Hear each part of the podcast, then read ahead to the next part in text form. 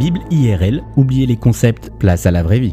Bonjour à tous. Il y a quelques mois de ça, une des chanteuses les plus célèbres de ces dernières années, Billie Eilish, lauréate d'un Grammy Awards, a parlé de sa dépendance à la pornographie. Sur les ondes, elle confessait lors d'une interview Je pense que le porno est une véritable honte.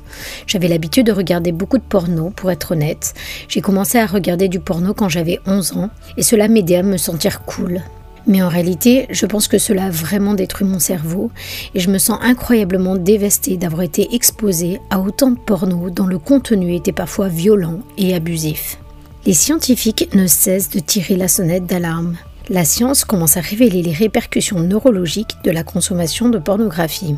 Car la pornographie semble transformer notre câblage neuronal. Les effets de ces vidéos sont catastrophiques pour la santé mentale et la vie sexuelle de ceux qui s'en nourrissent, entraînant de graves conséquences comme la dépression, la dégradation de leur relation conjugale ou de leur engagement envers leur conjoint. La pornographie est quelque chose d'addictif, d'humiliant et de destructeur. La pornographie, c'est le fruit d'une œuvre qui vise à détruire le plus beau chef-d'œuvre de Dieu, l'être humain, dans tout ce qu'il a de plus unique, de plus secret, de plus fragile et de plus précieux, son intimité. Qui est derrière cette œuvre destructrice Les mêmes qui se cachent derrière toute addiction et toute destruction. Les mêmes qui dans l'Antiquité poussaient les hommes à devenir leurs esclaves en s'agenouillant devant eux, de faux dieux au nom de Baal, Astarté ou Osis, derrière lesquels se cachait en réalité une activité démoniaque. Hommes et femmes se compromettaient sexuellement avec les prêtres d'un dieu ou d'une déesse dans un temple en échange d'une promesse de terre fertile.